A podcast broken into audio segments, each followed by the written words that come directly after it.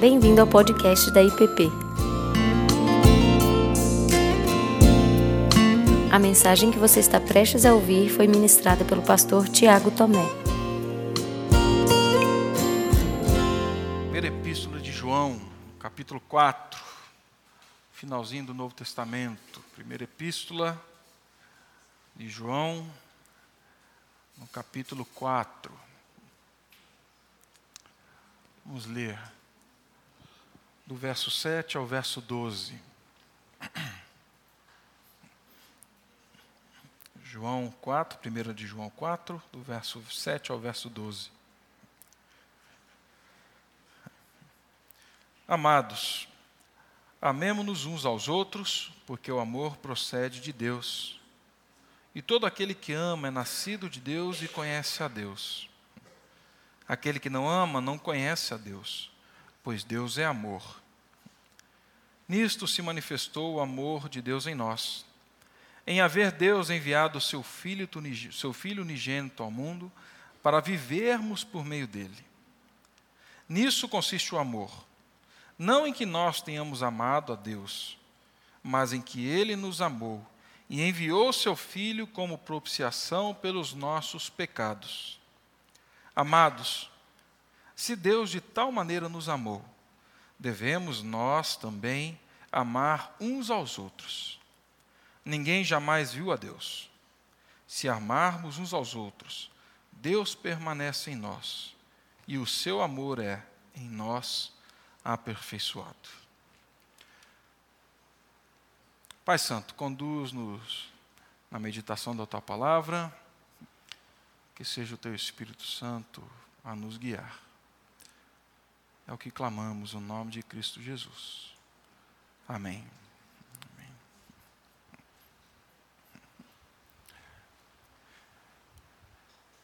Os salmos eles eram assim cantados, né, eram recitados ah, nos encontros do povo de Deus e isso nós vemos isso ah, enquanto eles se reuniam para louvar, para agradecer, para pedir, e são inúmeros salmos. Nossa cultura também produz salmos. Alguns salmos são cantados como os salmos de romagem.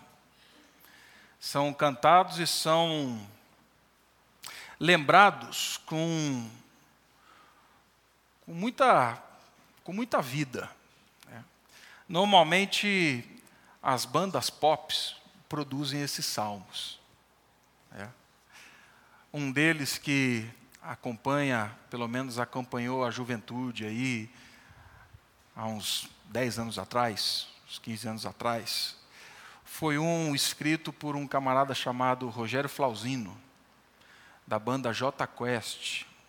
Tá? E ele, ele escreveu essa música e o o título da música é Dias Melhores. Não sei quantos de vocês conhecem. Né? Mas assim, se você olhar um estádio cantando essa música, é um negócio que arrepia, né? Porque ele começa cantando lá, vivemos esperando dias melhores, dias de paz, dias a mais, dias em que nós não deixaremos para trás. Aí ele entra na segunda parte. Nós vivemos esperando dias melhores, dias em que nós seremos melhores na dor, melhores no amor, melhores em tudo. E o refrão é uma única frase. O que nós esperamos, na verdade, são dias melhores para sempre. Nós não estamos pedindo dias melhores para um ano, para dois, para três anos, nós estamos pedindo dias melhores para, um longo tempo.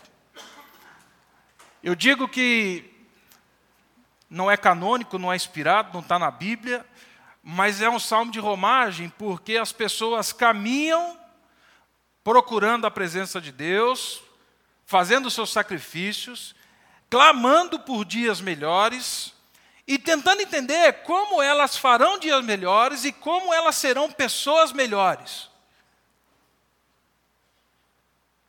E casando com o nosso tema, ele pergunta aí: como nós seremos melhores no amor? como é que, dentro dessa geração e dentro desse momento que nós vivemos, como nós seremos melhores para sempre no amor?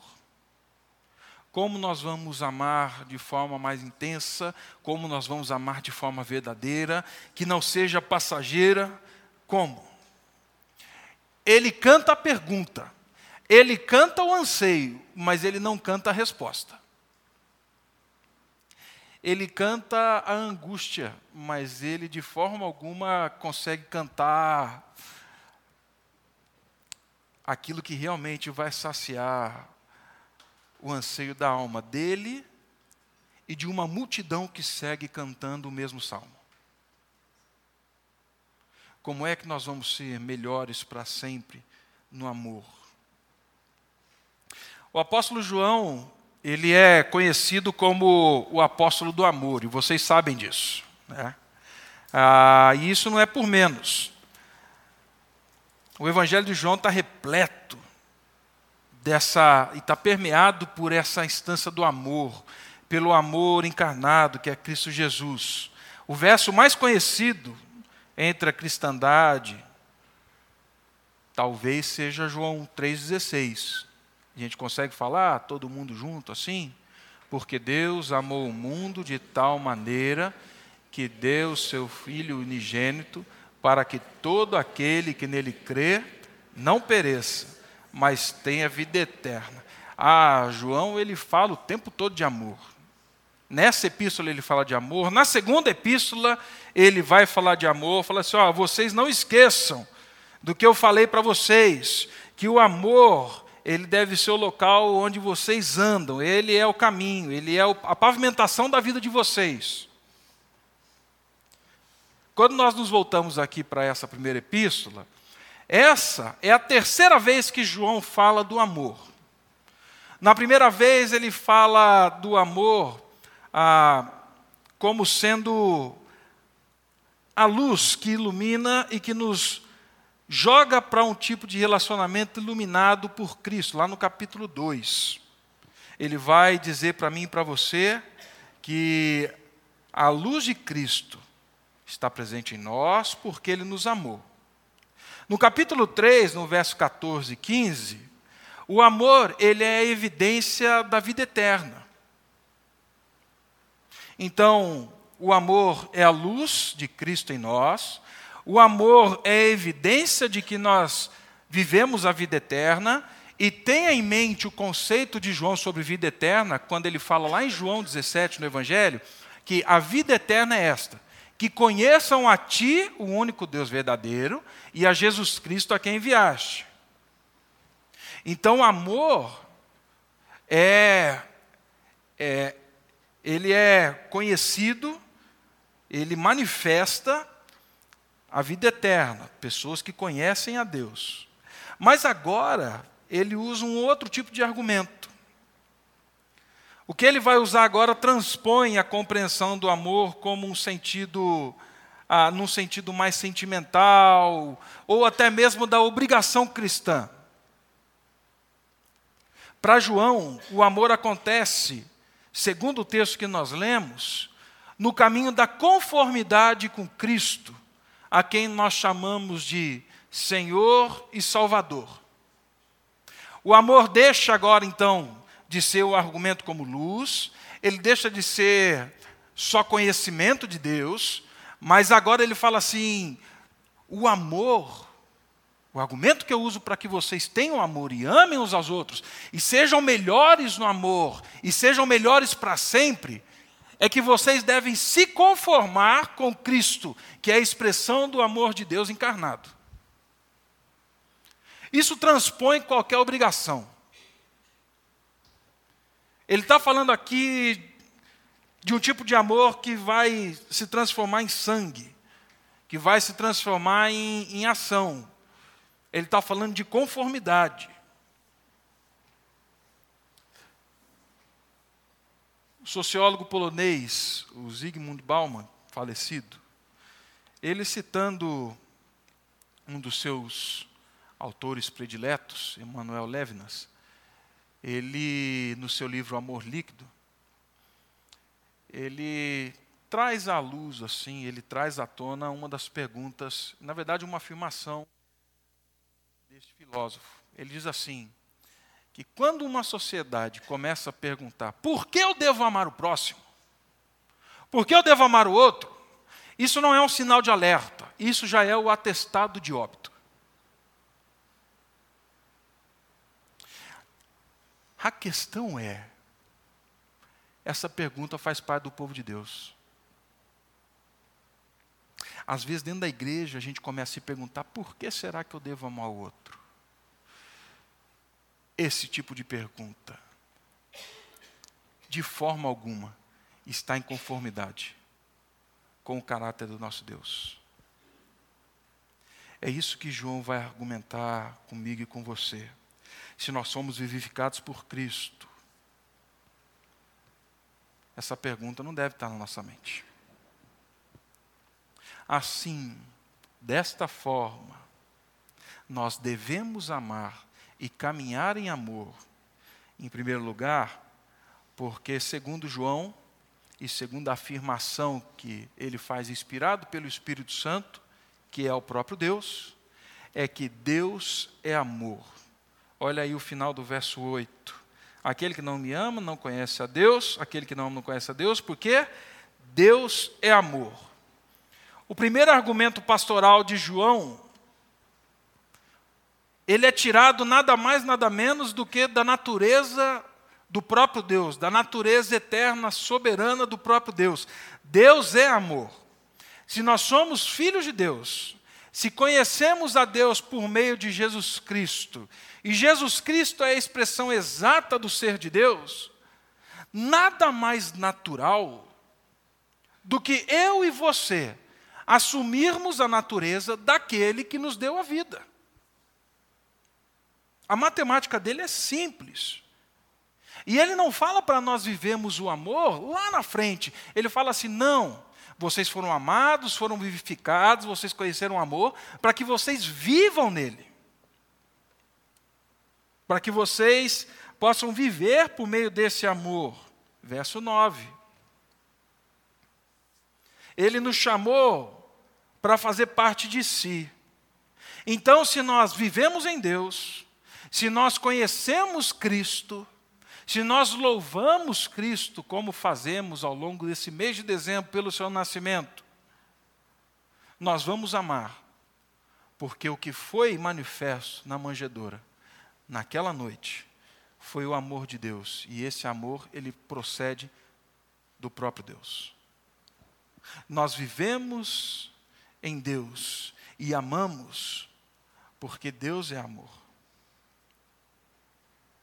E aí ele vai dizer para mim e para você que se nós então assim fizermos, não amarmos na força própria, mas entendermos que nós devemos amar porque nós estamos em conformidade com o nosso Pai, aí sim nós somos nascidos de Deus. Aí sim, está dizendo que nós conhecemos a Deus. Mas na força própria a gente não consegue fazer isso. No meu esforço eu não consigo fazer isso. Com as minhas mãos eu não consigo fazer isso. Nem com a minha maior admiração eu consigo fazer isso. O próprio Bauman, fazendo uma reverberação ao Freud, lá no livro O Mal Estado da Civilização, quando ele fala assim que o amor é o preceito que dá vida a toda a humanidade. Porém, nada mais contraria o caminho que a humanidade tomou do que o próprio amor. Aí Bauman reage falando assim: sabe por que, que isso que ele está falando é uma verdade? Porque normalmente nós amamos, na verdade, porque a pessoa merece, ou se ela não merece, eu projeto nela aquilo que eu queria ser, e aí então eu amo nela, na verdade, o ideal de mim mesmo.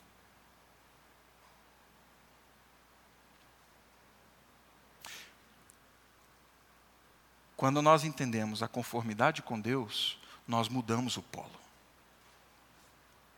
O amor não tem a ver mais comigo, não tem a ver com aquilo que eu espero, com aquilo que eu projeto, com aquilo que eu quero sugar.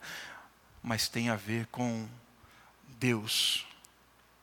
Um Deus que se deu, um Deus que veio e se encarnou, um Deus que assumiu a vida como a minha vida, um Deus que tem compaixão, que tem misericórdia, mas mais do que isso, ele falou assim: Eu faço questão de viver a pele de vocês. É um amor sacrificial, é um amor de entrega, até mesmo sem esperar receber nada em troca. Ah, mas de onde você está tirando isso, pastor Tiago? Capítulo 3, no verso 16. Nisso conhecemos o amor que Cristo deu a sua vida por nós. E aí ele continua: e devemos nós dar a vida pelos nossos irmãos.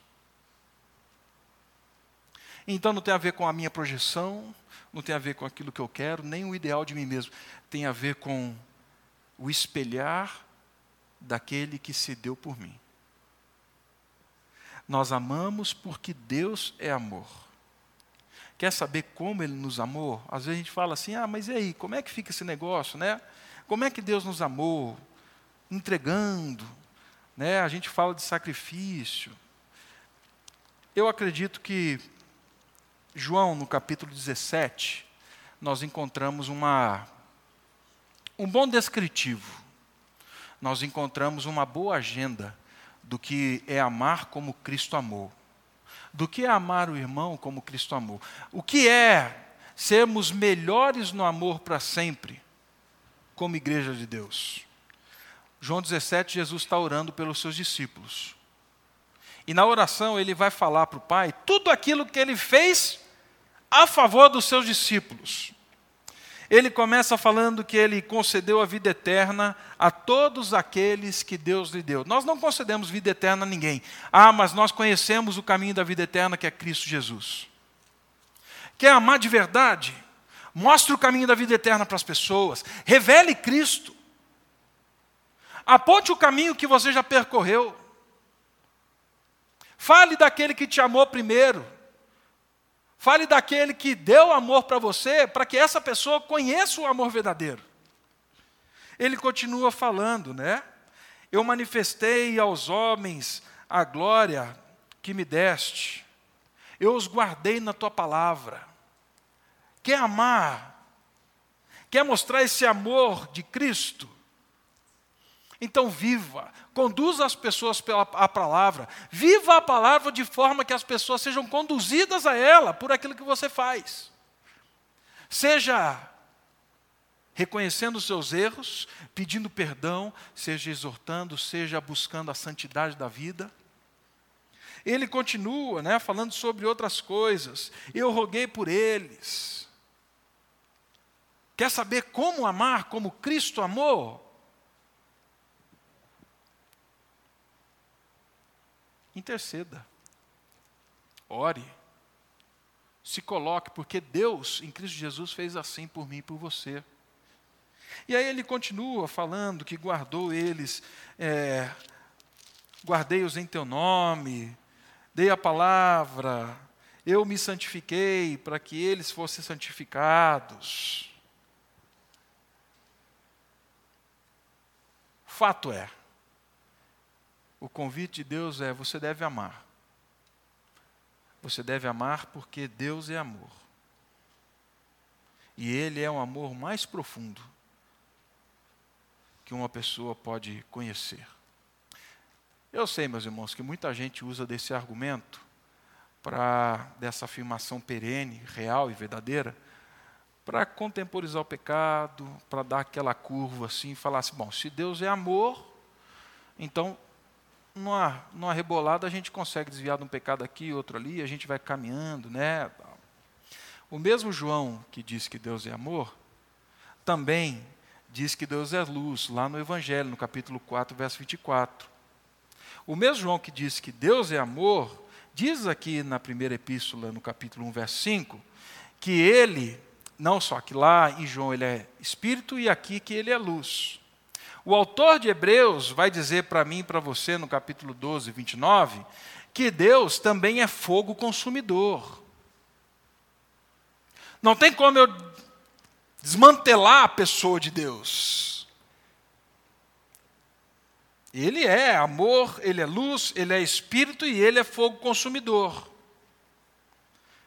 Então, aquele que é amor, joga a luz sobre o pecado, ele expõe o pecado.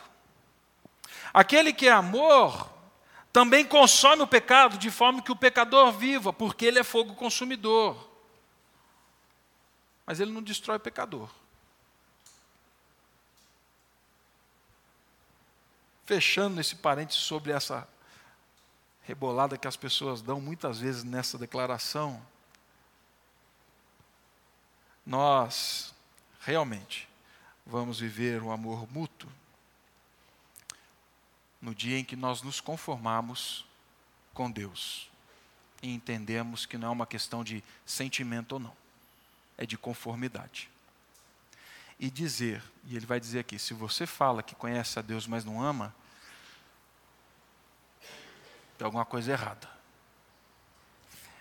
É, é a mesma coisa que você dizer que é brasileiro, mas o teu único registro a ser apresentado a alguém é um passaporte argentino.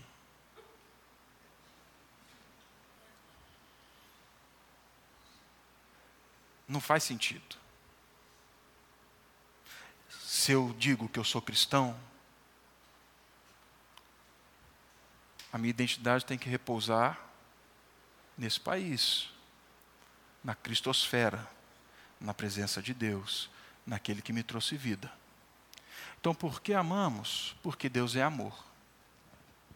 Por que devemos amar? Porque Deus é amor. Como seremos melhores no dia em que nós nos conformarmos com Deus? Segundo, João vai dizer para mim e para você que esse amor de Deus, ele é um amor encarnado, que ele é um amor que encontra ecos no tempo, na história e no espaço. Ele não é um amor estéreo, abstrato, confuso, difícil de entender. Não, no verso 9 e no verso 10 ele fala para mim e para você que o amor de Deus se manifestou em ter enviado o seu filho ao mundo e esse filho ter vindo para nos perdoar dos nossos pecados. Ele posiciona o amor em ações encarnadas. Se a origem, a fonte do amor é Deus, a manifestação é a vida do filho. É fazer o que o filho fez. Quando ele se encarna, ele estabelece um relacionamento então de pertencimento, de igualdade com a humanidade. Ele sai da abstração para entrar agora num relacionamento de compaixão, de comunhão. É exatamente o que acontece em João capítulo 1, no Evangelho, do verso 1 até o verso 18, né?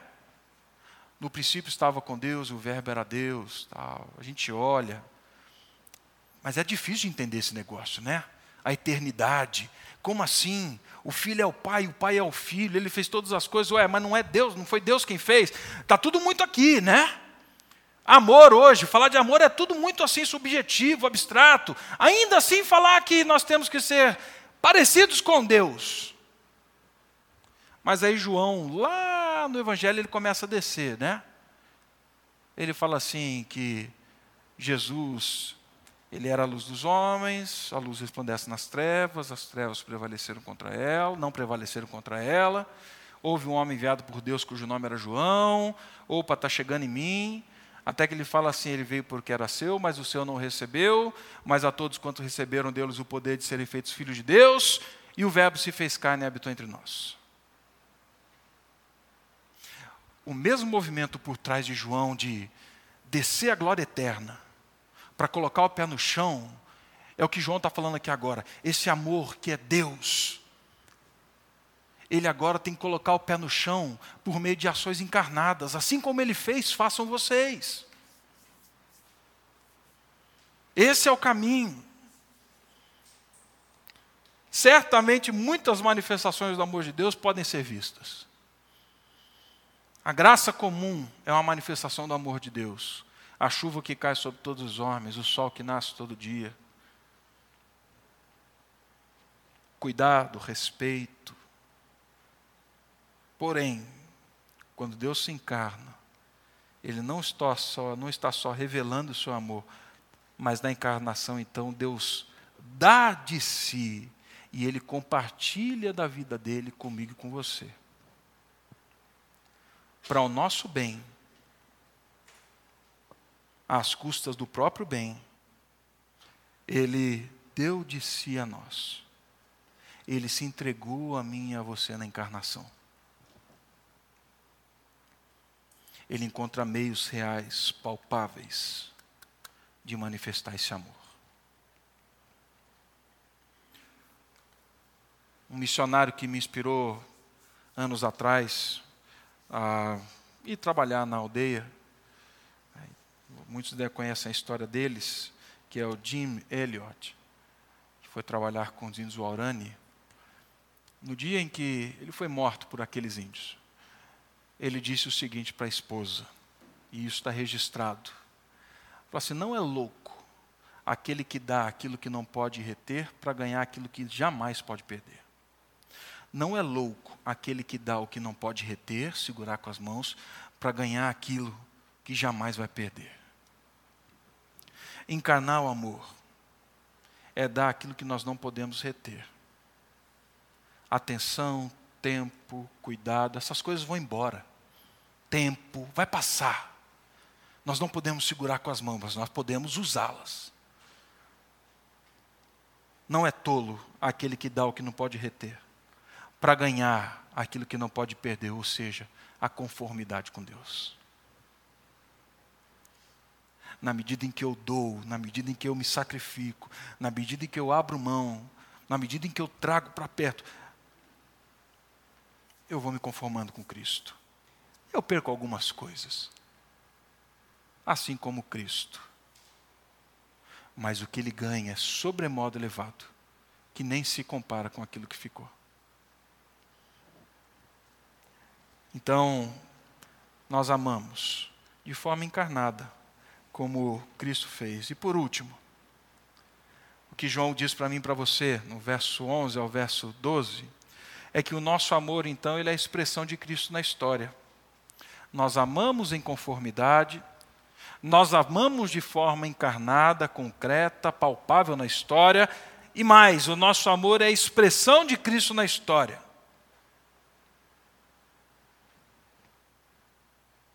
Por meio do povo de Deus, por meio dessa ação de Deus no seu povo, Deus é visto por outros. E Deus é manifesto a outros que nunca ouviram, que nunca o conheceram, que nunca ouviram dele. Deus é invisível. E ninguém jamais viu a Deus, é o que João está falando. Mas logo em seguida ele fala assim: Ah, mas se vocês amarem uns aos outros. Se vocês amarem uns aos outros, Cristo vai ser revelado e Deus será visto. João não diz para mim e para você que Deus vem habitar em nós quando nós amamos, tá, gente? É o contrário. Quando amamos, segundo a conformidade com Ele, nós evidenciamos a presença dele na história. Nós trazemos de volta essa presença. Nós mostramos para os outros que nós somos de Deus e que Deus veio ao mundo e que Deus está presente. Por isso é que João ele fala tanto do amor. Por isso que ele argumenta tanto sobre o amor. E mais, ele termina o verso 12 falando assim: "E dessa forma o amor de Deus em vocês será o quê? Aperfeiçoado."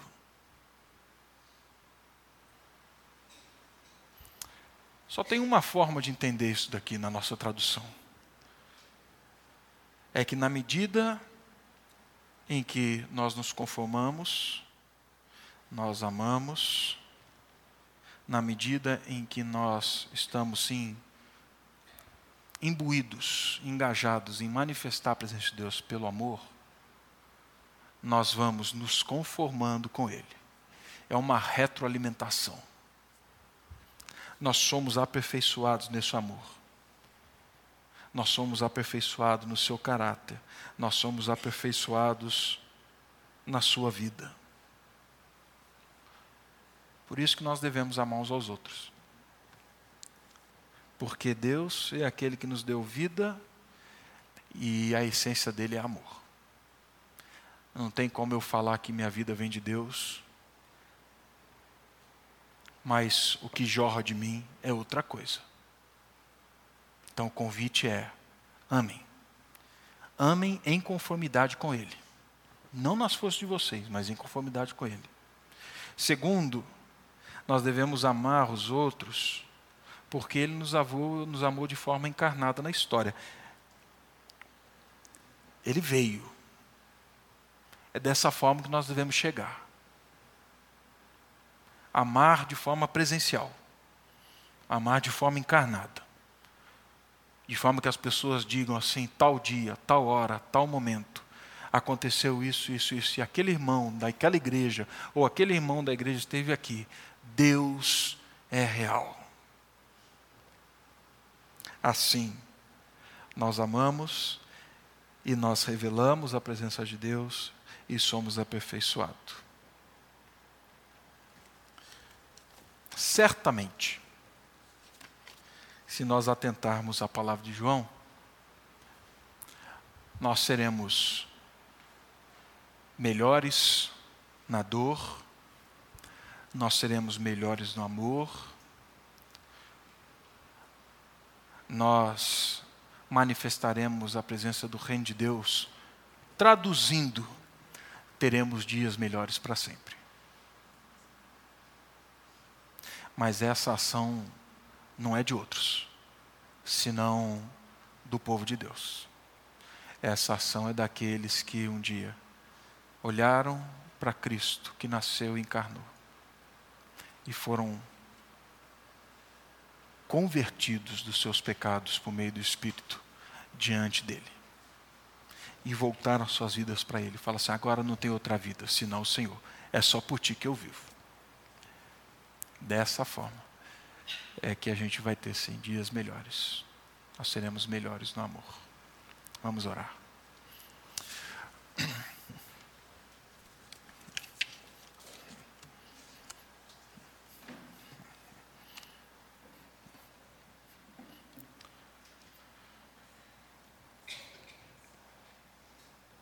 Pai Santo, Senhor, não só manifestou o teu grande amor por nós, tendo enviado Cristo a este mundo para morrer pelos nossos pecados, mas o Senhor também nos convida a não só desfrutarmos desse amor, mas a vivermos como agentes desse amor no tempo e no momento em que vivemos. Ajude-nos, Pai Santo, a vivermos o amor em conformidade contigo. Que esse amor não seja fruto de sacrifício, mas seja fruto de gente que anda contigo, que ouve a tua voz, que percebe a ação do teu espírito, que se rende, que se arrepende dos seus pecados e busca a vida de santidade que esse amor seja conformidade com o teu caráter, que seja conformidade com o teu filho Jesus. Abra os nossos olhos, Pai, abra os nossos ouvidos, para que possamos perceber no caos, no sofrimento, na angústia, nas conversas simples, a oportunidade de manifestarmos esse amor de forma encarnada. Que isso aconteça no meio do teu povo. E que teu povo viva, Pai, alegre, contente, porque o Senhor se manifesta por meio dos seus. Ajuda-nos também, Pai Santo, a entendermos a dimensão tão profunda e tão transformadora que o Senhor nos convida a viver por meio do amor.